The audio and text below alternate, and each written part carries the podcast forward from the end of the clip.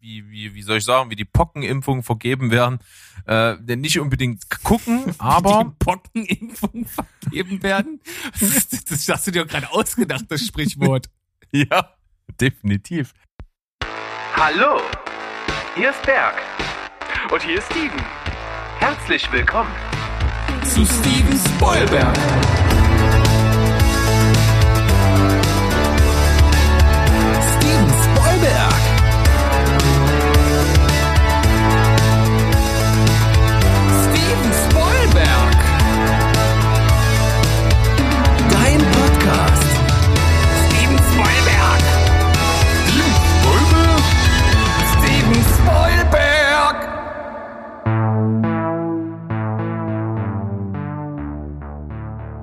Heidi ho, liebe Welt da draußen, wir sind zurück. Steven Spoilberg, euer Lieblingsfilm- und Serienpodcast. Nur echt, wenn er dabei ist, der unvergleichliche Steven.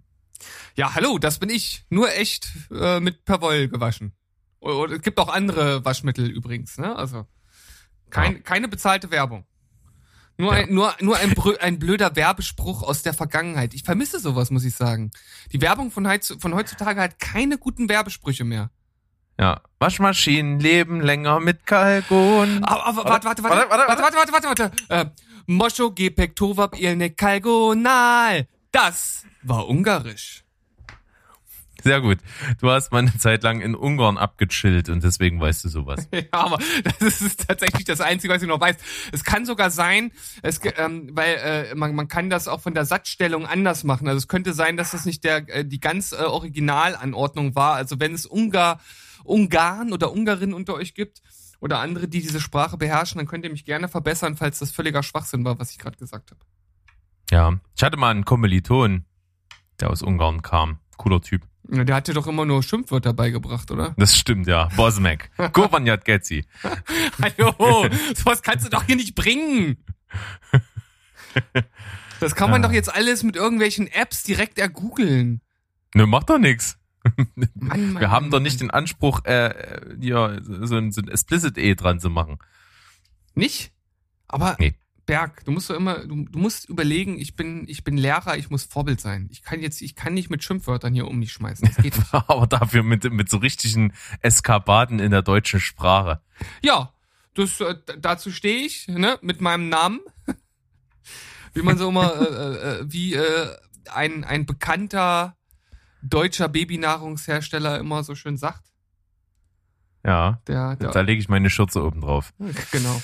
So, ähm, wie, wie hast du denn eigentlich deine, deine Nusskuchensucht bekämpfen können in irgendeiner Art und Weise? Ja, gar nicht. Ich fröne der einfach jeden Tag. Morgens und, und abends und dazwischen auch. Andauernd gibt's Nusskuchen. Mampf, mampf. ich mag auch Nusskuchen. Da habe ja, ich richtig Bock drauf. Was ich aber richtig geil finde, sind, sind Nussmuffins. Ja, na gut, das ist halt einfach ein, ein kleiner Nusskuchen. Das ist doch, ja. ist doch eigentlich das Gleiche. Nur ein klein, oder nicht? Ja, ich weiß nicht. So ein Muffin hat ein anderes Essgefühl. Findest du? Mhm. Ich muss aber auch sagen, ich bin gar nicht so ein Nusskuchen-Fan. Das ist nur das Erste, was mir irgendwie eingefallen ist, komischerweise. Ich esse Nusskuchen auch gerne, aber wenn ich mir einen Kuchen für die einsame Insel aussuchen müsste, dann wäre es so ein richtig schokoladiger Schokoladenkuchen. Mhm. Doch, ja, ja. Auf jeden Fall. Ja, gar nicht so ungeil. Man muss ja auch sagen, ähm, wir haben ja so ein bisschen Feedback auch bekommen, dass es ja hier jetzt so seit geraumer Zeit am Anfang unseren, unserer Sonntagsfolgen hier immer so ein bisschen lang zugeht, äh, dass dann immer erst so, wenn die, das Darstellerkarussell vorbei ist, meistens schon eine halbe Stunde irgendwo auf der Uhr steht. Das liegt natürlich zum einen daran, dass wir jetzt am Anfang ja hier auch immer so einen kleinen, kleinen lockeren Einstiegstalk haben. Äh, das finde ich eigentlich ganz cool. Das macht so ein bisschen die Stimmbänder warm. Das schraubt das Blödsinnsbarometer nach oben. Aber auf der anderen Seite müssen wir das auch ein bisschen strecken, weil wir ja schon letztens mal gesagt haben, so richtig an News in der Filmwelt und Kinowelt ja sowieso nicht, äh, kommt nicht allzu viel um die Ecke in letzter Zeit. Das stimmt, aber tatsächlich, diese Woche haben wir ein bisschen mehr im Gepäck. Ja. Und da schauen Deswegen, wir, genau. ja, gar keine Zeit mehr verlieren. Ja, ne? Genau, keine Zeit verlieren. Wir starten direkt in das Darstellerkarussell und der Perk ist heute an der Reihe. Ja, und äh, ich habe eins mitgebracht, welches dich bestimmt freuen wird. Und ich war wieder mal verwundert, dass wir das noch nicht hatten, aber umso fröhlicher, dass ich äh, als Chronist ja nachschauen konnte und wir es wirklich noch nicht hatten. Du darfst heute ähm, auch zwei Rollen besetzen plus eine Bonusrolle, die mhm. vielleicht noch mal so das Zünglein an der Waage sein könnte. Mhm, mhm, mhm, Aber ich muss trotzdem dir einen kleinen Dämpfer verpassen. Vor allen Dingen steht und fällt deine Wahl, die du heute triffst, mit einer sehr starken Frauenrolle. Oh. Das ist ja nicht so dein Steckenpferd, aber wir versuchen es mal. Und zwar geht es um Free Billboards Outside Ebbing, Missouri. Mhm. Und du darfst mir natürlich Mildred Hayes, gespielt von Frances McDormand, ersetzen. Mhm. Sandra, und, Sandra äh, Bullock. äh, null Punkte. Äh, und äh, Sam Rockwell, diesmal quasi der Joker, der aber ersetzt werden muss, der spielt hier Jason Dixon. Äh, und natürlich bonusmäßig könntest du Woody Harrelson, der hier Sheriff Bill Willoughby spielt, ja. auch noch mit ersetzen. Ja. Na gut, äh, Sam Rockwell ist natürlich gerade für diese Rolle tatsächlich irgendwie unersetzbar, weil das ist ja seine Oscar-Rolle. Äh, seine wohlverdiente Oscar-Rolle, muss man natürlich dazu sagen. Tja, und vor allem, jetzt muss ich auch noch so in dem äh, etwas, ich sag mal, gesetzterem Damenalter schauen. Das ist ja, es ist so eine so eine so, so auf Anhieb eine Handvoll von so Schauspielerinnen, die jetzt so ja ungefähr unser Alter sind, würde mir schnell einfallen, aber so ein bisschen im gehobenen Alter wird's so ein bisschen schwieriger. Aber ich habe ich habe ehrlich gesagt direkt eine Eingebung gehabt und die finde ich tatsächlich auch sehr gut und äh, die ist ist natürlich schon eine bekannte Schauspielerin, ihr werdet es gleich merken, aber es ist jetzt nicht so eine, sag ich mal, äh, die einem vielleicht sofort so in den Gedanken kommt, so in diesem Altersbereich. Ähm, aber ich äh, finde äh, Catherine Bigelow hier ganz gut. Catherine Bigelow? Die kenne ich nur als Re Regisseurin.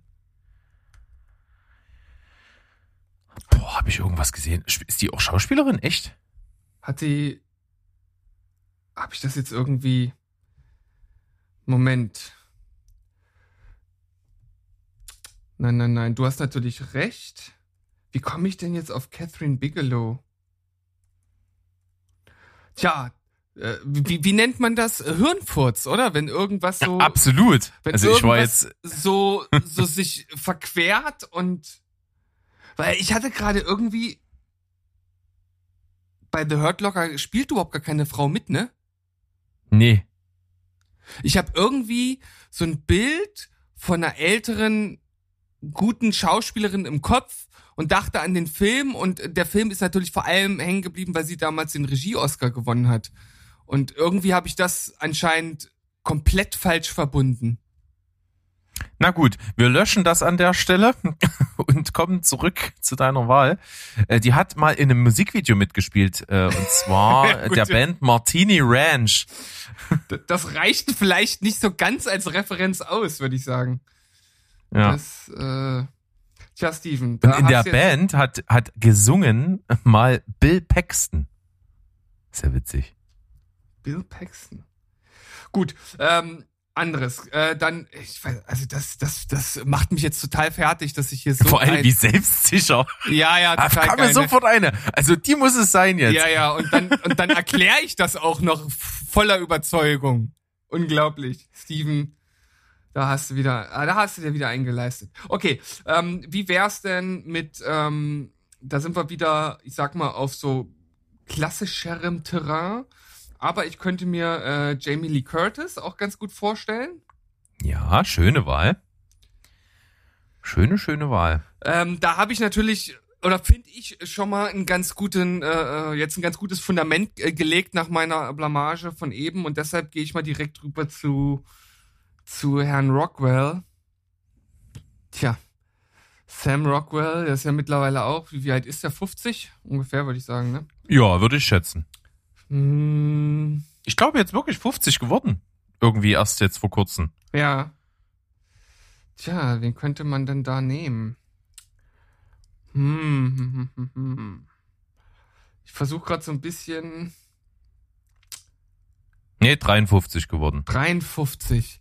Ja, dann, also ich überlege gerade, ob das für seine Rolle essentiell ist, dass man einen ähnlich alten Schauspieler nimmt. Oder nehmen muss. Es würde jüngerer funktionieren, tatsächlich. Ja. Finde ich, weil es geht ja so ein bisschen darum, dass das einer ist, der noch so ein bisschen Kind geblieben ist und so, so ein bisschen unbedarf. Ja. Also ich habe irgendwie an Miles Teller gedacht, der ist aber vielleicht ein bisschen zu jung. Vielleicht brauche ich sowas dazwischen. Hm. Miles Teller ist nicht die schlechteste Wahl, aber auch definitiv nicht die beste. Ja. Äh, ich hätte noch im Angebot ähm, Heute zum Preis von 2,99. Jake Gyllenhaal. Jake Gyllenhaal. ja. Der kann natürlich vieles spielen. Gut, das äh, also haut dich auch nicht aus den Socken, dann Das über- muss man drüber nachdenken. Also mein erster Impuls, nein. Haut mich nicht ganz vom Hocker. Traue aber natürlich Jake Gyllenhaal vieles zu. Ja. Gerade wenn ich an ihn so denke, so zu Donnie Darko Zeiten. Ja, aber da war ja noch ein, da war ja noch ein kleines äh, Mondgesicht, War nicht, noch nicht sehr Mondgesicht, jung, ja. äh, Baby, Babyface. Aber weißt du, wen ich, pass auf, ist zwar ähm, von der von der äh, Körperlichkeit ein ganz anderer Typ, aber irgendwie könnte ich mir das in der Rolle ganz geil vorstellen. Äh, Ron Perlman für ähm, Woody Harrelson. Mega geil. hab ich auch. Wirklich? In, ja, hab ich auch. Super Das ist geil. ja abgefahren. Ja, weil- passt übelst geil rein, finde ich. Ja, aber da, ich, ich habe noch nie, glaube ich, bis jetzt in diesen äh, gefühlt hunderten Darstellerkarussellen jemals an Ron Perlman irgendwo gedacht, glaube ich. Ja, das kann natürlich sein, aber hab ich auch.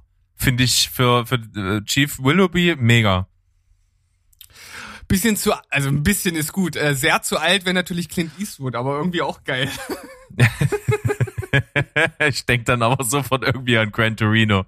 Ja, und so einen mürrischen alten äh, Sack, der da so rassistisch daherkommt. Also fände ich schon witzig. Ja, ja, aber wäre letztendlich natürlich auch ganz geil. Gut, aber ich brauch dir nicht zu viel verraten, wenn du jetzt mit Pearlman auf jeden Fall schon mal genailt hast. Das ist auf jeden Fall nicht Vor allen Dingen, schlecht. du hast äh, zwei von drei meiner Auswahl quasi jetzt schon. Wie Ich hatte auch Jamie Lee Curtis.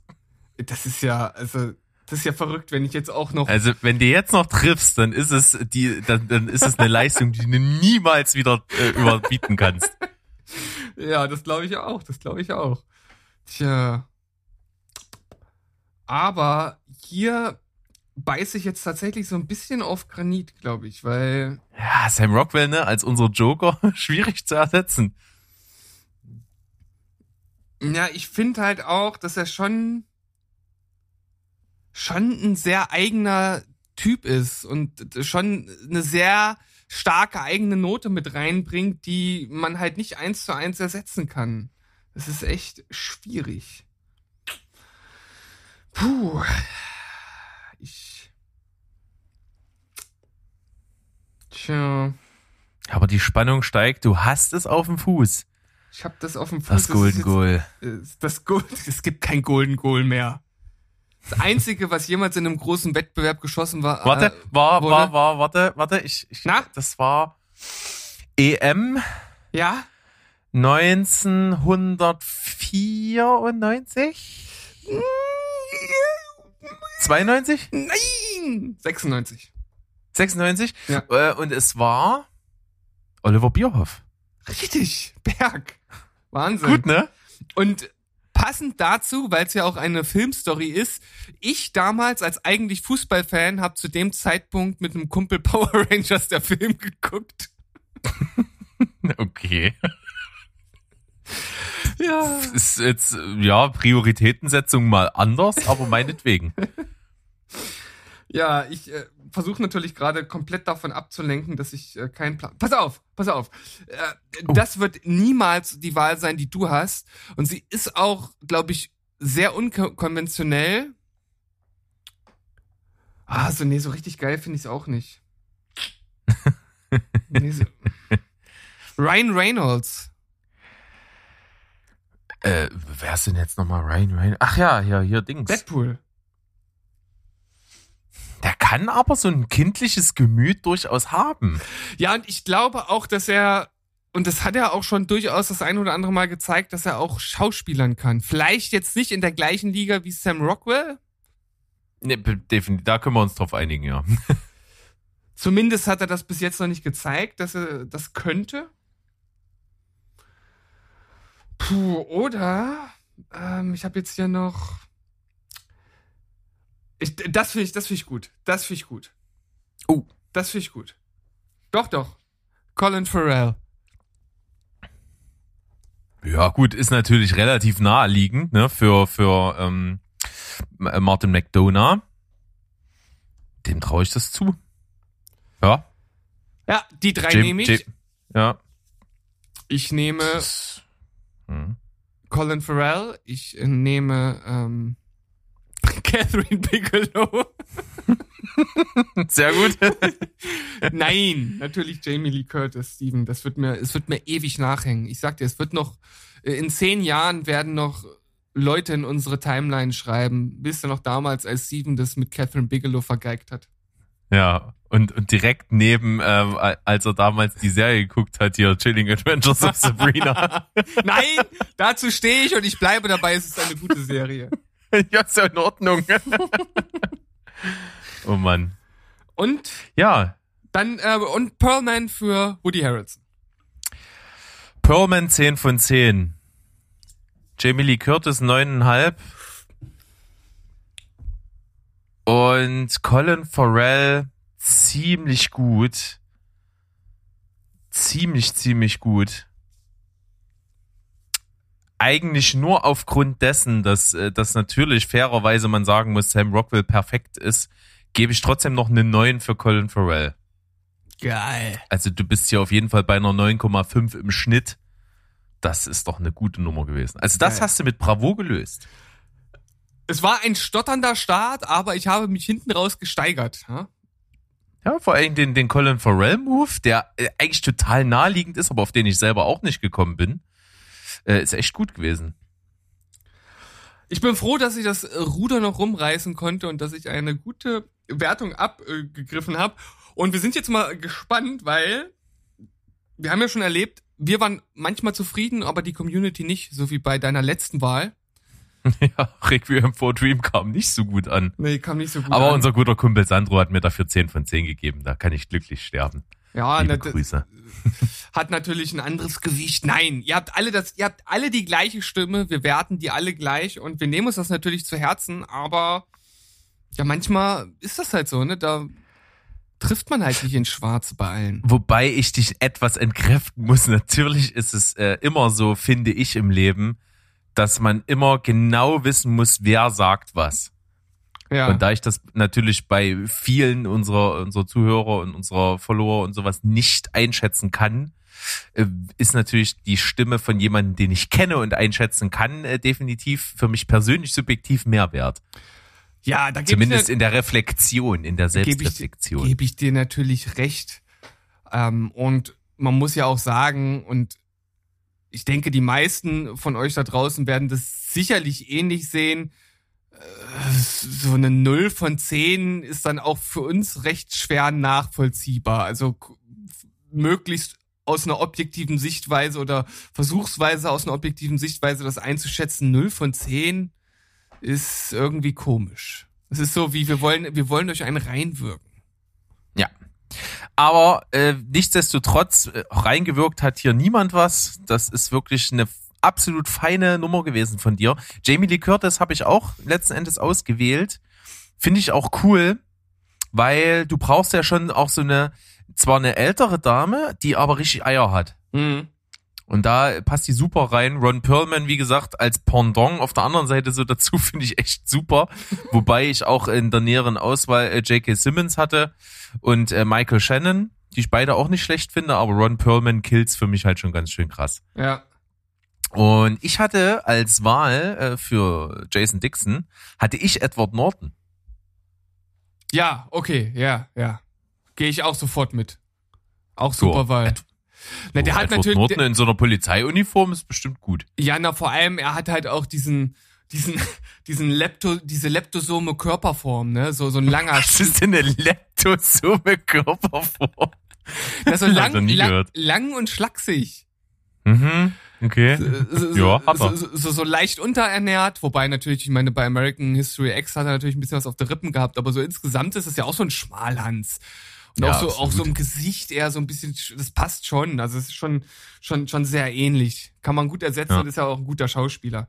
Und weißt du, wer Absolut. mir, grad, wer, wer mir gerade noch eingefallen ist, weil wir auch bei starker Frauenfigur sind und wenn wir dann nochmal an einen ihrer Klassiker denken, äh, ist natürlich Sigourney Weaver. Wäre auch nicht schlecht ja. gewesen. Ja, Ne, mit Sehr Alien und, und Ripley und so. Hm? Auch super, ja. ja. Stimmt. Gute Wahl. Finde ich fast. Der kommt gut. Finde ich ähnlich gut wie Jamie Lee Curtis. Ja, doch, muss ich auch sagen. Hättest du wahrscheinlich dieselbe Punktzahl abgeräumt bei mir, ja. Finde ich auch sehr gut. So, wir sind bei 20 Minuten, also es ist ein bisschen kürzer geworden. Trotz Laberei, trotz meiner, äh, meinem Hirnfurz. Wahnsinn. Ja, darauf ein Nusskuchen und in die Pause. Bis gleich. genau, bis, bis gleich.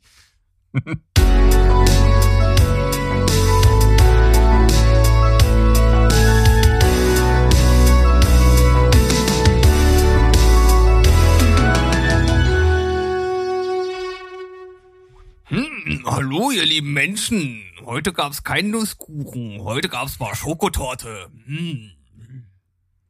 Lecker. Lecker. Oh, Kuchen ist schon was Schönes. Muss man, das muss man einfach mal festhalten, oder? Ja, das stimmt. Also Kuchen macht man nichts falsch. In seiner mannigfaltigen Auswahl ist für jeden was dabei. Das ist doch eine schöne Sache.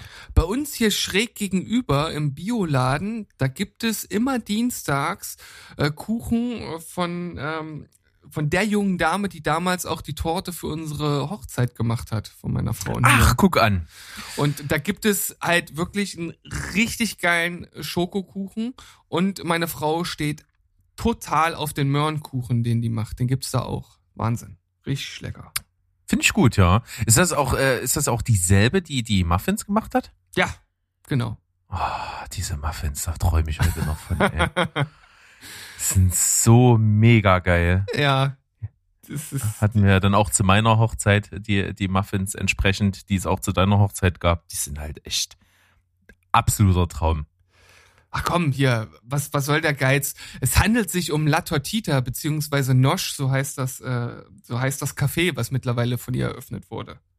Also. Ja, das kann man hier gerne nennen. Und äh, diese Muffins, von denen wir reden, das sind ja so, Minz-Zitronen-Muffins, ne? Ja, es ist auch eine geile Kombi, ne? Also Zitrone ist halt geil. Ich bin eigentlich gar nicht so der, der, der große Minz-Fan, aber diese Kombi ist halt einfach mega. Ja, das finde ich eben auch. Ich bin nämlich gar kein Minz-Fan. Ich finde After Eight das ekelhafteste der Welt. Und ich finde auch prinzipiell Minze ganz schwierig. Aber da, diese leichte Note mit dieser Zitrusnote und diesen Flüssigkern ist der absolute Knaller.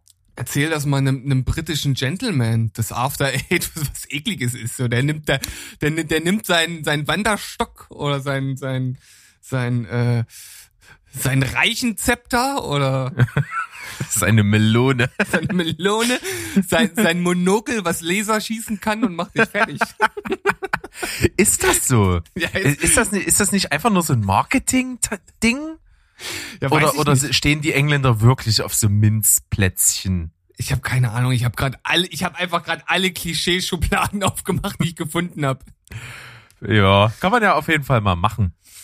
Was, Was man, auch, man machen, auch kann, machen, kann, ist natürlich genau die, die Empfehlung oder die Gurke der Woche. Ja.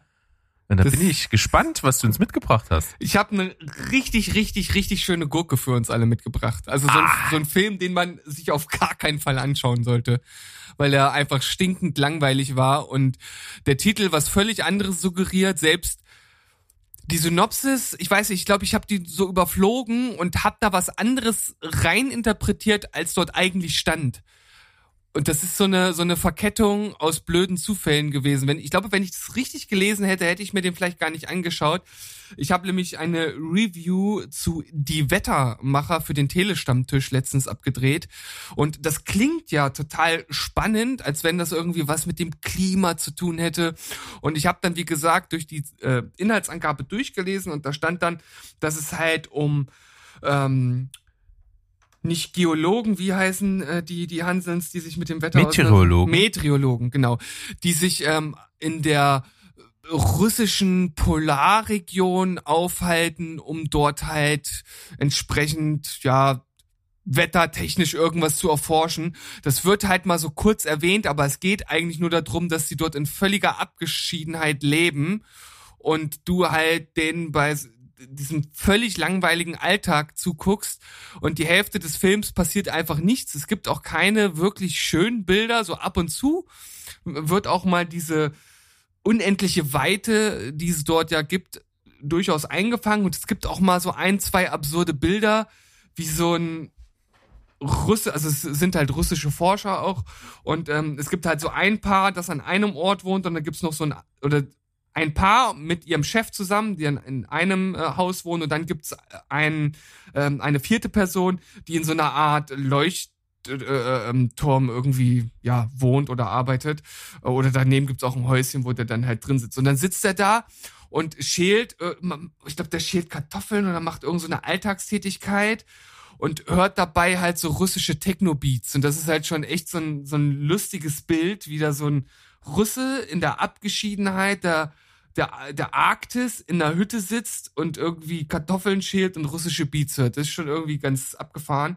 Das klingt ähm, aber wie aus so einem schlechten Film. Da sind gut und gerne immer solche exzentrischen Szenen dabei von so Wissenschaftlern, die irgendwie übelst komische Musik hören an seltsamen Orten. Ja, und äh, da dachte ich mir so, ja, das ist schon irgendwie, aber das rechtfertigt nicht den ganzen Film, weil äh, der Rest ist halt wirklich stinkend langweilig. Und hinten raus wirkt das dann auch sehr so auf Teufel komm raus, muss jetzt hier noch irgendwie, ich sag, ich will nicht sagen, dass irgendwas inszeniert war, aber dann fällt da was vor zwischen dem Chef und, und der Frau da in, in dieser Station. Und das wird dann alles so ein bisschen komisch dargestellt und äh, komischer Film. Hat weder mich noch äh, meine Partnerin bei dem Telestammtisch-Review überzeugt.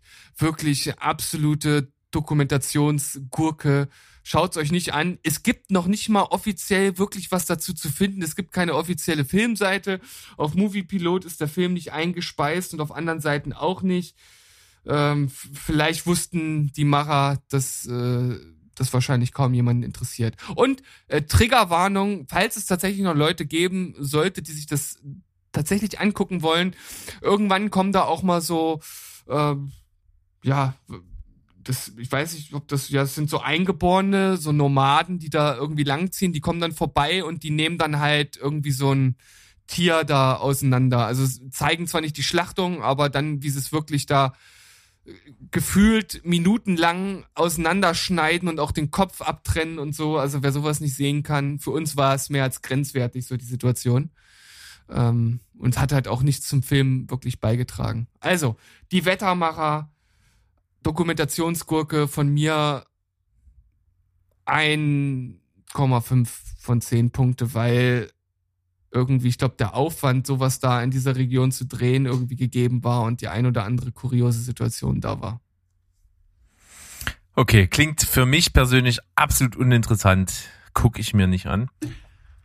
Ähm, du würdest dir vielleicht wünschen, dass ich eine Gurke mitgebracht hätte, denn du hast dir ja gewünscht, dass ich Daniel der Zauberer hier anspreche, den ich nicht gesehen habe, aber hast dir das einfach mal gewünscht? Immer noch nicht. Immer noch nicht, nee. Aber du ja auch nicht. Nee, stimmt.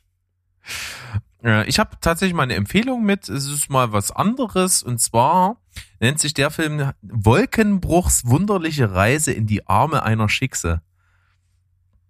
Was ist, das äh, ist ein, ein Titel, ey? Äh, ja, ein komischer, aber äh, es wird deutlich, es geht halt um die jüdisch-orthodoxe Gemeinde. Und zwar nähert man sich diesem Thema hier von so einer humoristischen Seite. Und zwar geht es halt ähm, um einen jungen Mann, der in dieser wie gesagt, orthodoxen Gemeinde lebt und äh, aufwächst, im natürlich tiefsten Glauben verwurzelt. Und der ist aber an der Universität und äh, ja, interessiert sich natürlich auch für Frauen und äh, verliebt sich in eine Nicht-Jüdin, die man da natürlich äh, sozusagen im jüdisch-orthodoxen Glauben als Schickse bezeichnet. Äh, und das ist natürlich verpönt, dass er mit so einer anbandeln will. Und davon handelt dieser Film, dass er natürlich äh, ihm es religiös verboten ist und er es aber trotzdem möchte und macht. Und da kommt es zu allerhand lustiger Situationen. Äh, ich finde mit dem Thema Religion und wie das Ganze so konterkariert wird mit der modernen Welt und wie er sich trotzdem vereinbart mit seinem Glauben in der modernen Welt modern bewegen möchte, ist da halt witzig behandelt. Es ist sehr charmant, es sind gute Schauspieler, äh, die unverbraucht wirken, weil man sie einfach sonst auch so nicht kennt. Deswegen macht der Film echt viel Freude, ist richtig schön viel gut, hat aber auch ein paar ernste Töne mit zwischendrin. Kann man absolut nichts mit falsch machen mit Wolkenbruchs wunderliche Reise in die Arme einer Schicksal. Ja, das klingt auf jeden Fall ganz interessant, vor allem, weil wir ja auch und du auch die Miniserie Unorthodox ja auch ganz gut fanden, was ja auch äh, vom Glauben her zumindest in eine ähnliche Richtung geht. Inszenatorisch kann ich das jetzt natürlich nicht einschätzen. Äh, und vor allem ist es ja anscheinend auch lustiger als äh, ernst. Und, Definitiv. Äh, also es ist, ist ein bisschen Coming of Age, ein bisschen Komödie, kleines bisschen Drama. Kann man sich angucken. Ist eine Schweizer Produktion, mm. äh, das auch nochmal zu nennen, das ist ganz witzig. Wer hat's die erfunden? Sch die Schweizer. wo, wir, ähm, wo wir bei Werbeslogan sind bei Guten, ne? Stimmt, da sind wir wieder zurück. Und äh, man muss auch sagen, das sind ja äh, wahrscheinlich auch die meisten Schauspieler, die hier mitspielen, sind tatsächlich auch irgendwie im jüdischen Glauben sehr verankert. Also vieles ist auf, also nicht direkt auf Hebräisch oder Jiddisch, sondern halt wie ein Jude Deutsch sprechen würde. So, also da, da sind immer mal so ein paar lustige Begrifflichkeiten und Ausdrucksweisen mit dabei. Es ist nicht so hardcore jiddisch wie bei unorthodox. Es ist so ein bisschen was dazwischen. Du kannst also das meiste davon verstehen. Es gibt ein paar Passagen, die sind hebräisch, die sind äh, untertitelt, aber das sind nicht allzu viele. Ähm, kann man sich auf Netflix angucken und das Witzige ist, dadurch, dass ich das jetzt geschaut habe, wird der schlägt der Algorithmus mir halt andere jüdische Inhalte vor. und da kam ich raus bei der Serie Stiesel.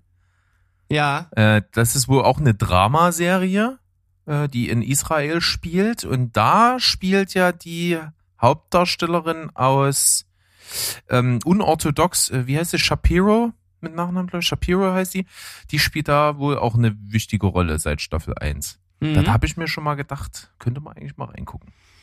Hatte ich auch schon mal von gehört, beziehungsweise beim Durchscrollen gesehen, aber angeschaut noch nicht. Mal, mal gucken. Nö. Naja. Aber, aber schön, dass du dich deutlich kürzer gefasst hast als ich bei, bei meiner Gurke der Woche. Ich glaube, ich habe viel zu viel über diesen Kackfilm erzählt. Ey. M möglicherweise ist das so. Aber ich, ich wollte es auch fast, ich, ich habe es insgesamt kürzer gemacht, aber jetzt reden wir ja doch wieder ein bisschen drüber. Aber macht ja nichts. Ist durchaus, wie gesagt, empfehlenswert. Könnt ihr gerne mal reingucken. Ist wirklich äh, ein schöner, lebensbejahender, guter Film. Ja, kann man nicht anders sagen. Shane, Shane, Shane. Da hast du uns also äh, ein bisschen mit Wissen bereichert. Und wo wir da bei Wissen sind, hast du auch direkt eine Nachricht mitgebracht. Erzähl mal was dazu.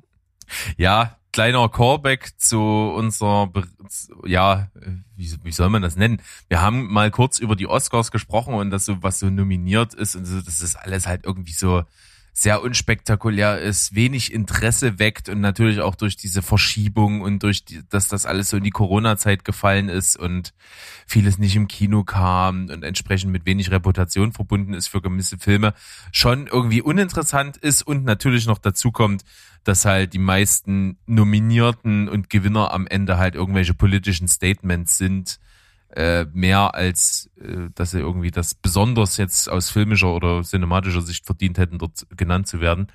Und ähnlich ist es halt äh, dann, oder dann ist es nicht verwunderlich in dem Zusammenhang, dass man mal eine Umfrage gemacht hat in den USA unter ich glaube 1500 Probanden, äh, die, sage ich mal, so Filmfans sind. Und man hat denen einfach alle nominierten Filme vorgelegt mit der Option, habe ich schon mal von gehört oder habe ich nicht von gehört. Und da kam halt raus, dass die äh, ganzen Filme, die jetzt da auf der Liste stehen für dieses Jahr, halt relativ unbekannt sind. Also das Ergebnis war wohl recht ernüchternd und schockierend. Also das glaube ich, der Film, den äh, der am meisten bekannt war, hatte glaube ich gerade auch mal 45 Prozent von allen. 46. 46, ja. Also es ist natürlich verschwindend gering und zeigt ein bisschen, wie egal momentan das Thema ist. Na, vor allem und zeigt natürlich auch ein bisschen vielleicht, was das Kino für eine Auswirkung hat bei der Verbreitung von Inhalten. Ja, ich finde halt auch total spannend, dass der Film, der am bekanntesten war, mir gar nichts gesagt hat.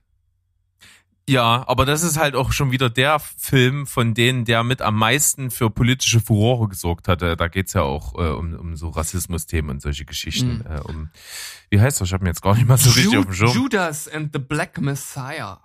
Ja, genau. Ich hätte tatsächlich gedacht, dass äh, The Trial of the Chicago Seven äh, mehr mitbekommen hätten, denn das ist ja äh, zum einen auch was, was noch nicht ganz so weit in der Zukunft, äh, in der Vergangenheit äh, liegt als, ne, als, als, als Tatsachenbestand sozusagen. Und mit 39 Prozent war ich schon überrascht, dass das, äh, dass dann so wenige auf den Film auch aufmerksam geworden sind. Ja. Aber wie gesagt, es ist vielleicht ein bisschen sinnbildlich dafür und auch vielleicht ein deutliches Zeichen, dass man sich mal was überlegen müsste, wie man die Oscars irgendwie attraktiv gestaltet. Man hat ja, haben wir ja auch schon drüber berichtet, immer mal versucht, Reformen einzuführen, wie man das Ganze wichtet, wie man äh, Auswahlverfahren erneuern kann und, und, und, und, und. Hat aber alles nicht dazu geführt, dass die Oscarverleihung wieder was ist, was so die ganze Familie und mehrere Generationen vorm Fernseher vereinen kann. Mm.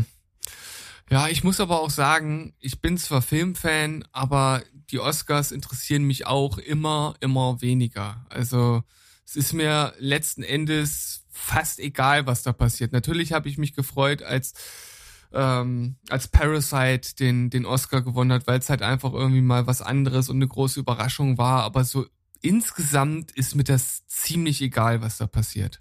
Muss ich leider Total. so sagen. Ja. Also ich kann mich noch erinnern, so als ich das erste Mal die Oscars geschaut habe, kann ich gar nicht mehr. Also so genau wann das war, weiß ich gar nicht, aber es ist schon ein paar Jahre her auf jeden Fall.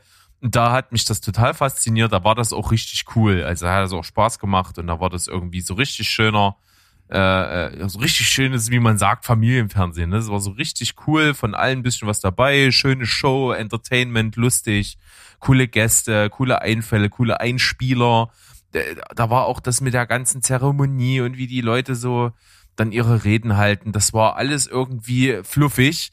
Und jetzt hast du so, hat, habe ich so das Gefühl, jeder, der einen Oscar gewinnt, auf die Bühne kommt, muss auf Teufel komm raus diese Redezeit, die er dann kriegt, für irgendwas unglaublich gesellschaftlich Relevantes nutzen. Und das ist irgendwie alles so krampfig und das ist nicht mehr schön. Und dann, äh, wie gesagt, haben wir schon tausendmal drüber geredet, über wer ist nominiert, kannst du dir immer an zwei Fingern abzählen, warum die Nominierung und der Gewinner am Ende da rausgekommen ist. Und der ultimative Beweis war damals das Jahr, in dem Moonlight bester Film geworden ist. Ein Film über homosexuelle schwarze Menschen. Äh, das, ja, war einfach abzusehen, dass der es wird. Und das Witzige war, das war ja der, die Oscars mit der Panne, da mhm. hat ja äh, sozusagen bei der Verlesung des Gewinners hat derjenige, ich weiß gar nicht, wer war es Warren Beatty, der das vorgelesen hat. Der hat ja La La Land vorgelesen. Das war wahrscheinlich der Film, der gewählt wurde. Und äh, das hat man aber irgendwie schlecht überpinselt mit dem Film, den man sich gewünscht hat als Statement. Glaubst du, dass das soll das jetzt ja. das ist so Verschwörungstheorie? Irgendwie ist mir das zu viel Zufall in einem. Hm. Also ich muss ja es sagen. Es war ja wirklich auch damals der klare Underdog, was die filmische Qualität anbelangt hat. Also den, den Film hat halt aus äh, rein cinematischer Sicht niemand auf dem Zettel gehabt. Ich weiß es nicht, ich habe ihn nicht gesehen. Ähm, und ich habe beide nicht gesehen. Ich habe auch La La Land nicht gesehen. Äh, von daher ja, kann ich kann ich da gar nicht kann ich da gar nicht mitreden. Äh, Wäre doch mal ein Film, den du auf die Liste setzen könntest oder auf die Community-Wahl. Ja, La La Land hatte ich schon mal, er hat es nicht geschafft. Hat es leider nicht geschafft, hat vielleicht seine Gründe. Ich weiß nicht. Ja, ist aber auch Geschmackssache, absolut. Ähm, ich, ich will aber noch Moonlight, ganz kurz, ja, schwierig. Ich, du hast ja gesagt, ja auch so mit den, mit den Reden halten und so. Ne? Ich, ich finde das halt immer schwierig, weil auf der einen Seite können dann halt die Schauspieler, die halt auch wirklich entsprechend aktiv sind, halt diese Plattform nutzen, um ihr Anliegen zu präsentieren. Auf der anderen Seite riecht das natürlich auch immer so ein bisschen wie, äh, naja, ich, ich nutze das jetzt und stelle mich so ein bisschen, ich sag's jetzt mal ganz böse und plakativ, so als Gutmensch da und ich nutze das jetzt, um jetzt irgendwie Gutes zu tun. Ähm, und wenn das natürlich jeder macht, dann ist das äh, letzten Endes irgendwie so so eine Beweihräucherung, so eine gegenseitige, wie, wie toll doch jeder ist, dass er jetzt hier was dazu und dazu sagt. Auf der anderen Seite, wie gesagt, also auf die erste Seite wieder zurückgewechselt sozusagen, finde ich es schon auch irgendwie gut und, und richtig, das halt zu nutzen. Das ist irgendwie so ein zweischneidiges Schwert. Ja, ich weiß aber, was du meinst. Es kommt auch immer ein bisschen drauf an, wie man das macht. Ähm, ich erinnere mich gerne zurück an, an Joaquin Phoenix äh, ja. im letzten Jahr. Ist natürlich auch der, den ich jetzt sozusagen. im Kopf hatte. Ja, ähm, aber auch an Leonardo DiCaprio, als er es damals endlich geschafft hatte. Der hat ja auch einiges an, an Umweltorganisationen und so ins Leben gerufen, worüber er da gesprochen hat. Genauso wie ähm, Inyaritu auch. Also da waren schon ein paar äh, Kandidaten dabei, die das auch, äh, ja, wie soll ich sagen, nicht so plump gemacht haben, sondern wirklich du das Gefühl hattest, die haben ehrlich und aufrichtig ein Anliegen so. Bei manchen sehe ich das nicht ganz so. Die kommen dann mit einem Zettel und, und so, okay, jetzt mhm. bin ich, ich habe jetzt Zeit und jetzt äh, habe ich hier meinen Plan und den ratter ich jetzt runter. So, das ist auch mhm. manchmal ist so eine Gespürsache, aber wahrscheinlich höchst subjektiv oft. Ja, aber es ist ja, wie du schon sagst, ne, äh, Leonardo DiCaprio ist halt vorher auch nun schon deutlich aktiv gewesen und hat da halt seine Organisation unterstützt und gegründet. Bei Joaquin Phoenix ist es ja genauso. Er ist ja ähm, tatsächlich äh, sogar äh, vegan aufgezogen worden. Also der, ich weiß gar nicht, ob er jemals in seinem Leben überhaupt mal Fleisch äh, zum Beispiel gegessen hat. Und äh, ich meine, dann äh, kann so ein Statement ja äh, gar nicht viel viel echter sein, als als wenn er das macht. Also ähm, da sind das natürlich schon äh, ja Ansprachen, denen man äh, ganz gut folgen kann. Absolut. Mal sehen, wie es dieses Jahr wird. Äh, ich habe tatsächlich Urlaub da, wo die Oscars sind. Deswegen werde ich es mir wahrscheinlich doch durchaus antun und mir mal angucken, was da so los ist. Da kann ich dann hier wieder berichten. Für den Moment gehen wir einfach mal in die nächsten Themen rein und da haben wir jetzt hier so eine kleine Anzahl an kleinen Trailerchen. Ja, äh, da können wir ja mal so ein bisschen, bisschen schneller durchgehen, weil letzten Endes ist es, glaube ich, immer gut, wenn ihr euch äh, selbst einfach ein Bild macht und wir geben so ein bisschen unsere Einschätzung. Äh, ersten Trailer, den ich äh, jetzt gefunden habe, ich glaube mittlerweile drei Tage alt, Space Jam 2 A New Legacy. Der erste ist natürlich schon so eine Art Kultfilm, kann man irgendwie sagen. Vielleicht jetzt nicht cinematisch über alle, ähm, über alle Wogen erhaben, aber der macht Spaß. Und jetzt haben wir LeBron James hier in der Hauptrolle. Ist natürlich in Deutschland natürlich den NBA-Fans ein Name, aber ich meine, also Michael Jordan kannte damals jeder, ne, auch wenn man kein Basketball-Fan war.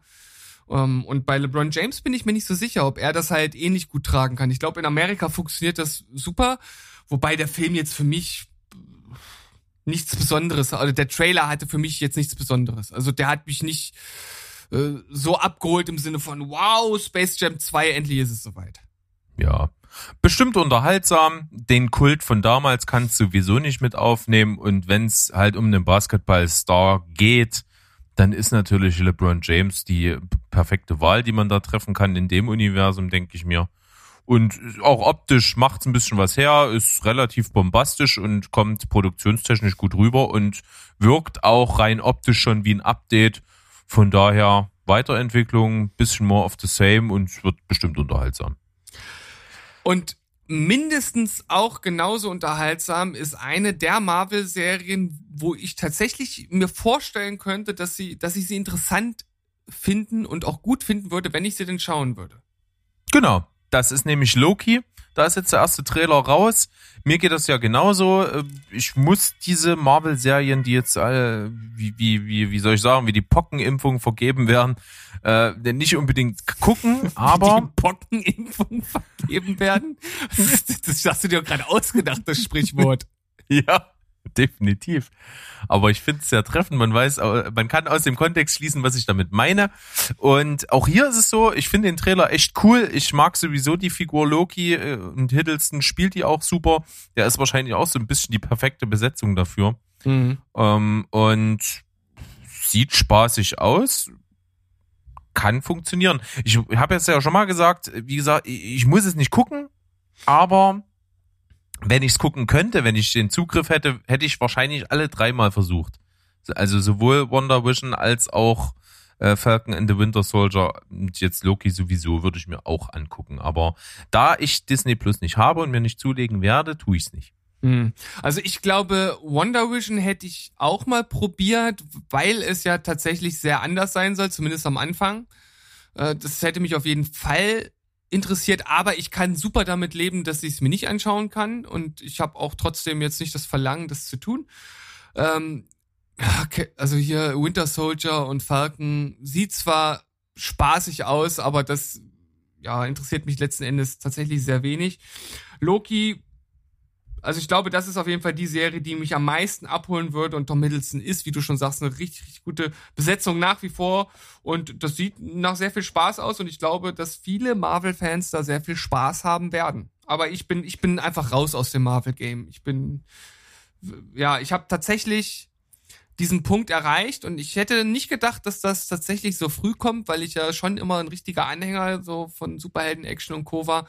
Aber das holt mich einfach nicht mehr ab.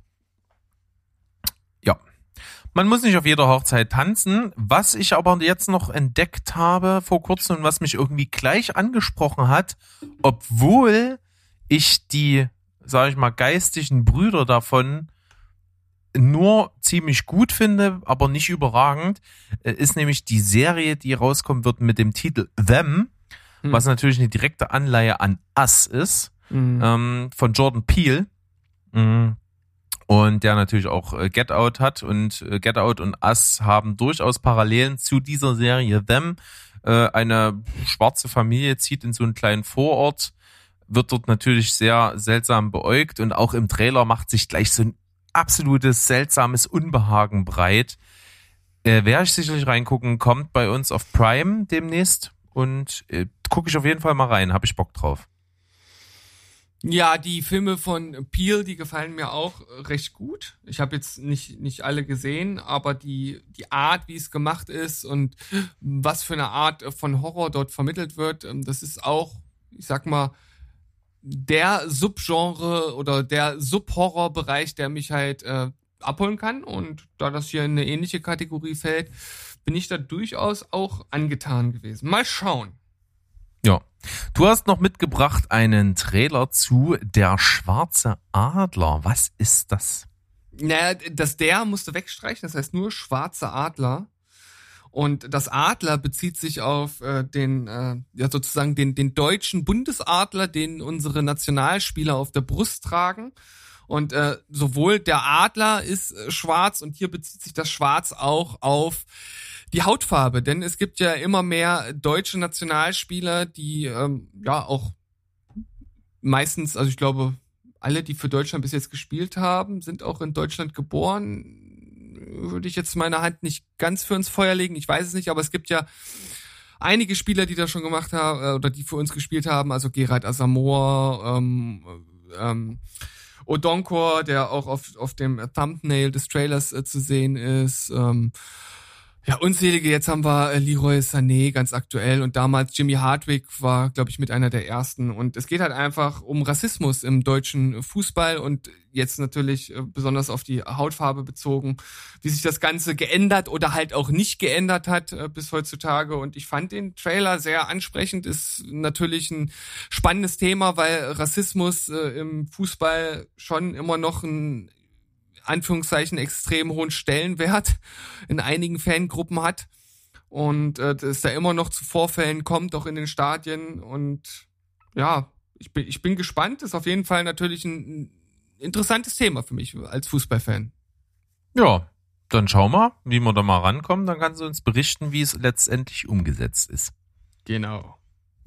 Dann sind wir mit den Trailern durch und ich habe hier so eine kleine Meldung mitgebracht, die ich ganz cool mal fand, so als kleiner Side-Fact im Harry Potter-Universum. Und zwar hatte ich schon mal davon gelesen, dass die Kostümbildnerin, die für die Filme zuständig war, da so richtig krass Bock drauf hatte. Die, für die muss das das absolute Paradies gewesen sein, weil die durfte bei jedem Film, den die mit ausgestattet hat, was anderes machen. Also die musste keine konstante Linie fahren. Die konnte wirklich sich ein komplett neues Kostüm, äh, Farb- und Stoffkonzept für jeden neuen Teil ausdenken. Immer passend zur Grundstimmung, du, du, äh, zur du, Art.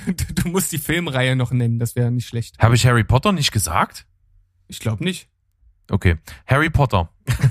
Äh, und ich suche mal kurz den Namen raus von der guten Dame. Wie heißt? Es kann aber auch sein, dass ich gerade einfach wieder nicht zugehört habe und deshalb nicht mitbekommen hat, dass du es gesagt hast. Das kann natürlich ja. auch sein. Macht nichts. Es handelt sich um die Kostümdesignerin Janie Tamim. Und wie gesagt, die hatte wirklich freie Hand. Für die war das der absolute Oberwahnsinn, dass sie jedes Mal was anderes machen konnte. Und das siehst du total krass. Da gibt's ganz viele Artikel, die nur auf so die Kostüme äh, eingehen und wie sich auch Figuren, die sich entwickeln charakterlich, wie man das auch an der Kleidung oft sieht. Ist ganz, ganz äh, oft in, in der Reihe der Fall. Und am Beispiel ist es hier, und zwar von Dolores Umbridge, wahrscheinlich die meistgehassteste Filmbösewichtin. Also die, der, bei der würde ich es abkaufen, wenn die mal auf einer Top-Ten-Liste der schlimmsten Bösewichte von Filmen landet. Gespielt von Imelda Staunton. Absolut hassenswerte Figur, ist also so eine, so eine kleine biestige Hexe im Pink angezogen. Und der Pinkton spielt eine ganz besondere Rolle, weil je mehr Einfluss diese Hexe in Hogwarts, in der Zaubereischule, erlangt im Verlaufe des Films, desto aggressiver wird der Pinkton ihrer Kleidung. Das ist hier mit äh, in diesen Artikel mit allerhand Bildern auch unterlegt und da fällt es einem wie Schuppen von den Augen. Es ist echt super. Am Anfang ist es so blassrosa, wird immer greller, ist relativ freundlich und dann kommen so richtig dunkle Pink- und Violetttöne dazu und bis es am Ende halt so der absolute knallpinke Overkill ist, wenn, mhm. wenn sie am Gipfel ihrer Bosheit angekommen ist. Das ist echt ein cooler Side-Fact, hat mir Spaß gemacht. Ja, das sind natürlich immer äh, Fakten, die Filmfans natürlich aufsaugen wie der Schwamm das Wasser. Ja, es gibt auch äh, zig Vergleiche, wie so über die Filme hinweg sich die, die Kleidung, die Garderobe, die Kostüme der einzelnen Figuren ändern. Außer, der ist immer ausgenommen, Snape. Snape hat von Anfang bis Ende immer dieselbe Robe. ja, das steht ihm ja auch. Ja, durchaus. Durchaus. Also kleidet ich, ihn ungemein. Ja, ich, ich muss aber tatsächlich zu Umbridge sagen, dass ich äh, sie in den Büchern noch hassenswerter fand als im Film. Absolut, bin ich gerade dabei.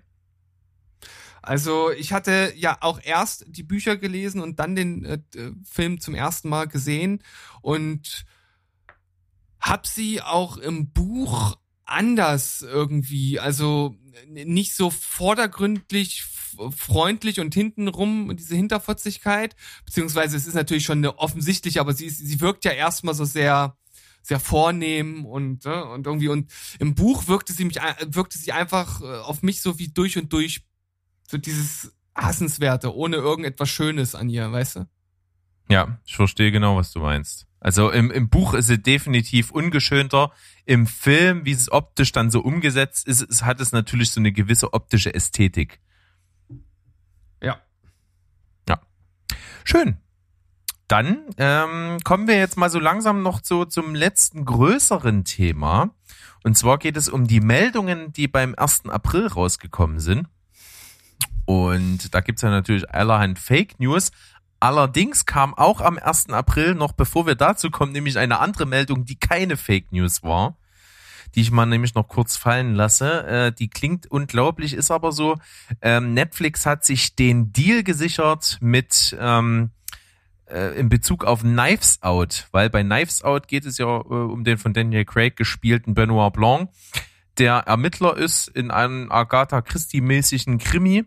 Und äh, das hat sich ja sowieso angeboten, daraus eine Reihe zu machen. Und Netflix hat sich den Macher des Ganzen geschnappt äh, für 450 Millionen schätzungsweise und hat Ryan Johnson, den, den Regisseur und auch unter anderem Drehbuchschreiber, verpflichtet für zwei weitere Knives Out Filme und die werden dann zu Netflix kommen. Geil. Ich liebe Knives Out. Das ist total mein Ding und freue mich jetzt schon auf die anderen Teile. Ja, man darf gespannt sein. Wird so geschätzt, dass wahrscheinlich sogar schon nächstes Jahr 2022 Knives Out 2 kommen wird. Und natürlich hängt es auch ein bisschen davon ab, wie so die ganze Situation mit Kinos und so weiter ist. Ähm, ob der Film dann also im Kino kommt oder direkt wieder auf Netflix rausgeballert wird oder parallel oder oder oder. Äh, wir werden es erleben. Die ganze Branche ist ein bisschen im Umbruch, aber unabhängig davon, Bock haben wir beide. Da schließe ich mich nämlich absolut an. Ja, und dann gab's ja die von dir schon angekündigten April-Scherzmeldungen. Wir sind natürlich jetzt ein bisschen spät dran, was das angeht, aber trotzdem wollen, wir wollen wir die nicht äh, unerwähnt lassen. Und das erste, und ich habe das äh, nur bei uns hier in unserem in unserem Programm gelesen, aber habe nicht gelesen, dass das eine erste April äh, oder eine, eine April-Scherzmeldung war dachte erst, das ergibt doch überhaupt gar keinen Sinn. Warum sollte denn Zack Snyder eine kürzere Fassung von seinem vier Stunden Justice League Film ankündigen? Das ist doch das Alleinstellungsmerkmal des Films. Ja, es, es klingt halt absolut unlogisch, äh, was es am Ende auch ist. Und äh, ja, vor allen Dingen, was dann so dazu geschrieben wurde, da ist auf jeden Fall einiges an Kreativität ähm, hier rausgekommen. Geschrieben witzigerweise äh, von unserem guten Kumpel, dem Stu, auf Movie Break veröffentlicht. ähm, Chapeau, lieber Freund Stu. Äh, liebe Grüße. Und der hat das hier mit ordentlich Futter untermauern können, dass Zack Snyder da also wirklich Bock hat, das Ganze mal so runterzukürzen, damit es konsumierbarer wird. äh, das, was das Ganze natürlich ad absurdum führt. Ja, vor allem äh, finde ich auch geil die Hashtags, die er hier mit reingeballert hat. Ich weiß nicht, ob es die wirklich gibt, aber Hashtag Shorten the Snyder Cut finde ich auf jeden Fall klasse. Äh, ich wäre auf jeden Fall dafür, denn das würde nämlich dazu führen, dass ich mir vielleicht dann doch mal angucken würde. Aber diese, äh, dieses Desinteresse meinerseits ge gepaart mit einem knapp vier Stunden Film, das haut mich dann raus. Es ist wirklich schade, weil es mich einfach unglaublich interessieren würde, ob du dem Film was abgewinnen kannst. Ich kann jetzt aber auch nicht mehr. Also Wie, selbst wenn ich da meine Meinung ändern würde, äh, ändern würde, da wäre es jetzt ein bisschen schwierig für meine Reputation, wenn ich es doch machen würde. Ach Quatsch. Ich glaube, das würden dir viele sogar anerkennen, hoch anerkennen, dass du dir das, äh, dass du dir das noch Ja, das kann ich hast. beim besten Willen nicht riskieren. Das geht nicht. Okay. ja, äh, dann nächster Fakt, der mir auch gut gefallen hat. Ich versuche gerade hier drauf zu kommen. Und zwar ging es da um unseren guten Freund Christopher Nolan, der es, es war sehr köstlich. Es wurde nämlich verkündet, dass er der Mann ist, der sich jetzt der Fantastic Four Reihe annimmt, um sie zu integrieren ins MCU. Als Serie. als, als, als Serie. Also das ist auf jeden Fall absurder geht's ja gar nicht mehr. Nee. Äh, aber irgendwie, irgendwie klingt's total gut. Das wäre vielleicht das erste Mal, dass die Fantastic Four meisterlich äh, in Szene gesetzt werden. Absolut, aber dann halt auch noch von Christopher Nolan, der natürlich äh, so ein bisschen das Steckenpferd von DC ist mit seiner Batman-Reihe, die unvergessen äh, sein wird. Äh, und dann eben diese absolute Gurke, die schon mit allen Reboots und weiß ich nicht was, äh, jedes Mal katastrophal gefloppt ist, das Ganze neu aufzunehmen und noch zu integrieren ins MCU, das ist natürlich ein bisschen viel der Absurdität. Deswegen hier natürlich eindeutig ein Aprilscherz. Ja, und äh, man muss ja fast sagen, zum Glück auch nur ein Aprilscherz. Chris Hemsworth, dem wurde das alles zu viel im Marvel-Universum. Da sind immer viel zu viele Stars mit in den Filmen und er hat gesagt, wisst ihr was? Das ist mir hier viel zu voll. Ich pack meine Sachen und gehe. Macht euren Scheiß doch allein. Ja, absolut. Äh, vor allen Dingen nicht ganz abwegig, weil er das ja in diesem Statement in dem Artikel noch ein bisschen unterfüttert, dass er jetzt erstmal zu Netflix geht, dort erstmal zwei Filme macht und dann äh, vielleicht mal eine Rückkehr, aber eigentlich will er es nicht und hat keinen Bock mehr darauf, da immer nur unter diesen ganzen Stars unterzugehen, seiner Ansicht nach. Das war schon eine ganz coole Meldung, weil es ist aber tatsächlich dieses kleine Kernwahrheit da dran. Er geht ja zu Netflix und macht ja seine, seine Hulk Hogan Biopic und ähm, Extraction 2. Und das äh, ist er ja auf jeden Fall weiterhin verpflichtet. Aber er ist natürlich äh, undenkbar, dass der ausscheidet aus, ja, aus aber, dem MCU. Aber die Statements, die sie da geschrieben haben, die waren ja so arrogant und hochnäsig formuliert, das musste doch einfach jedem auffallen, dass das ein Scherz ist. Ja, richtig. Äh, Gerade Taika Waititi, der dann behauptet, dass er eigentlich ganz froh über die Entscheidung ist, weil es ihnen schon immer schwer gefallen ist, da für Thor noch irgendwelche ähm, Sätze, die er mal zwischendrin sagen kann, noch aus dem Ärmel zu schütteln, aus, aus der letzten Ritze zu kratzen. Äh, das war schon auf jeden Fall gut gespielt. Ja, vor allem, da steht ja auch äh, als, als Mitteilung, äh, habt ihr gesehen, wer da inzwischen alles mitspielt? Christian Bale, Natalie Portman, Tessa Thompson und jetzt auch noch Matt Damon, Sam Neill, Melissa McCarthy und zuletzt haben sie sogar Russell Crowe geholt. Selbst mein Bruder Luke hat eine Rolle, da braucht mich offensichtlich keiner mehr. äh, sehr, sehr absurd. Und äh, ich muss sagen, ich wäre definitiv sehr, sehr traurig drüber, weil äh, ich muss, wenn ich mich wahrscheinlich entscheiden müsste, doch schon so sehr stark zu Thor tendieren als meine Lieblingsfigur in MCU. Und ich habe absolut Bock auf den vierten Teil. Mit den Guardians of the Galaxy kann das nur großartig werden. Die Asgardians of the Galaxy, die an, angekündigt oder angedeutet werden äh, im Endgame, die haben mich schon sehr, sehr geteased. Äh, wir werden zwar leider kein Fett-Tor mehr bekommen, vermute ich, aber äh, Tor nehme ich auch gerne.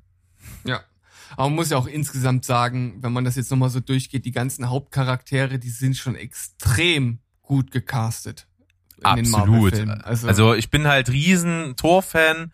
Ich finde auch ehrlich gesagt Captain America sehr geil und es wird wohl nie einen anderen Iron Man geben als Robert Downey Jr.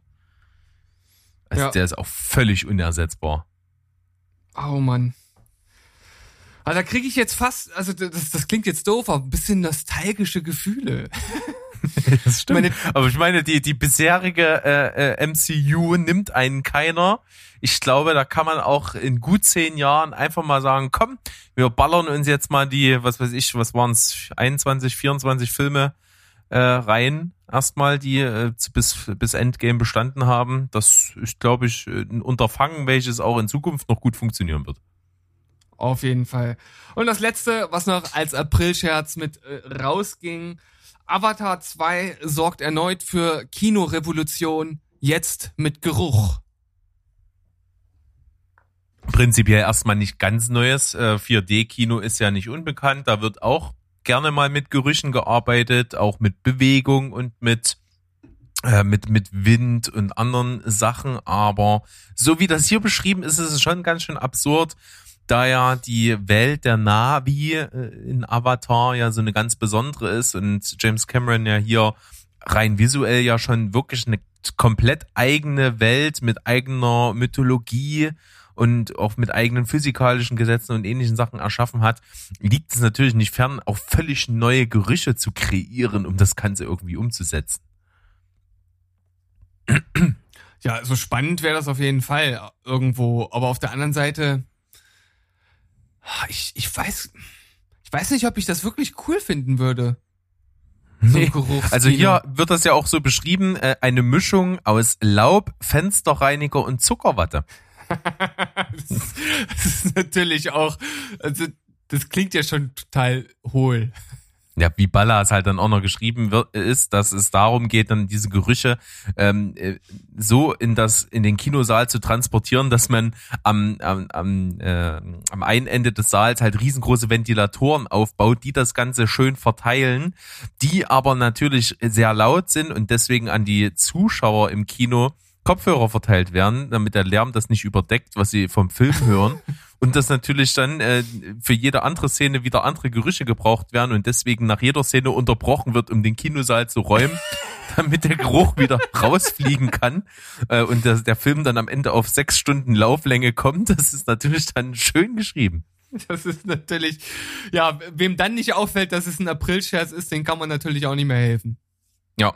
Und das Ganze wurde ja dann nochmal getoppt mit der, äh, mit der Kirsche obendrauf, dass er dann bei Avatar 3 das auch nochmal toppen will und dann äh, Schauspieler und echte Zootiere, wo er dann mit lokalen Zoos Kooperationen anstrebt, die dann durch den Kinosaal laufen und das entsprechende Erlebnis noch erlebbarer machen, äh, ist natürlich dann eine Sache, die nicht ganz weit hergeholt ist beim Mann wie James Cameron, der gerne auch mal für den ein, für die ein oder andere Innovation verantwortlich ist, aber hier der Bogen doch etwas überspannt wird. Ja. Wir wollen den Bogen dieser Folge nicht überspannen, lieber Berg. Wir haben das Ende erreicht. Übrigens, Folge 92, wir gehen mit großen, großen Schritten auf die 100 zu. Ich bin völlig äh, hyped, sitze auf glühenden Kohlen sozusagen, bin sehr gespannt, was wir uns ausdenken werden. Wir lassen uns einfach mal von Zukunft Steven und Zukunftsberg überraschen. Ja, genau. Und bis dahin äh, bleibt ihr wieder gerne dabei. Danke fürs Zuhören. Es war wieder eine schöne Folge diese Woche. bleibt sauber und freut euch gerne auch auf die Folge, die am Donnerstag auf euch wartet. Denn wir haben einfach gesagt, komm, was soll der Geiz? Auf die schönsten Beinmomente packen wir die schönsten Armmomente. Deswegen wartet das auf euch am nächsten Donnerstag. Die zehn schönsten Armmomente. Und wir haben wieder einiges vorbereitet und bedanken uns, wie gesagt. Und ich würde sagen, Steven, es war mir ein Fest, ein inneres Blumenpflücken. Und ja. wie immer dann mit Tschüss, Ciao und Goodbye. Bleibt spoilerfrei. Tschüssikowski, bis zum nächsten Mal. Rinjahauen.